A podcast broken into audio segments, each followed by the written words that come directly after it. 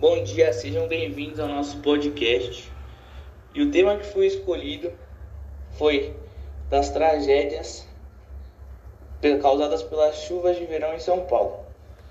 Bom, já se sabe que nas zonas urbanas as chuvas elevam o nível dos rios e causam transbordamentos, enchentes e deslizamentos de terra, colocando em risco vidas humanas e gerando prejuízos econômicos.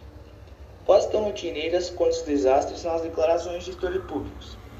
Prefeito de São Paulo, Bruno Covas, foi o último a usar esse expediente ao culpar o excesso de chuvas pelas enchentes no dia 10 de fevereiro. Mas, Cate, você sabe alguma tragédia que ocorreu em São Paulo por conta das chuvas de verão?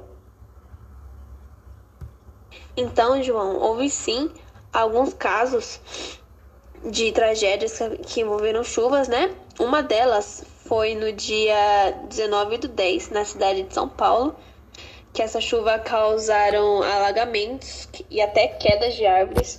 O Corpo de Bombeiros informou que recebeu umas 10 chamadas para quedas de árvores em bairros como Santana, Casa Verde e Vila Maria, e outros 14 chamados para enchentes e alagamentos nos bairros de Santana, Tucuruvi, Osasco e até Barueri. E pelo menos um chamado para desmoronamento no município de Arujá. Ou seja, a situação estava bem crítica.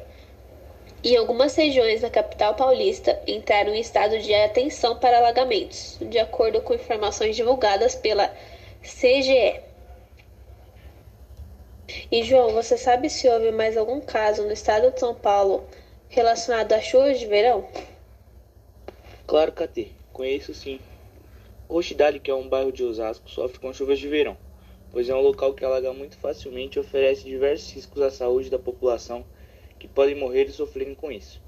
Como se não bastassem esses precedentes, o bairro localiza-se no sentido da correnteza do encontro do rio Tietê com outro importante curso d'água, o rio Pinheiros, o que potencializa o fluxo de água e de sedimentos sólidos nas proximidades do Roxidale.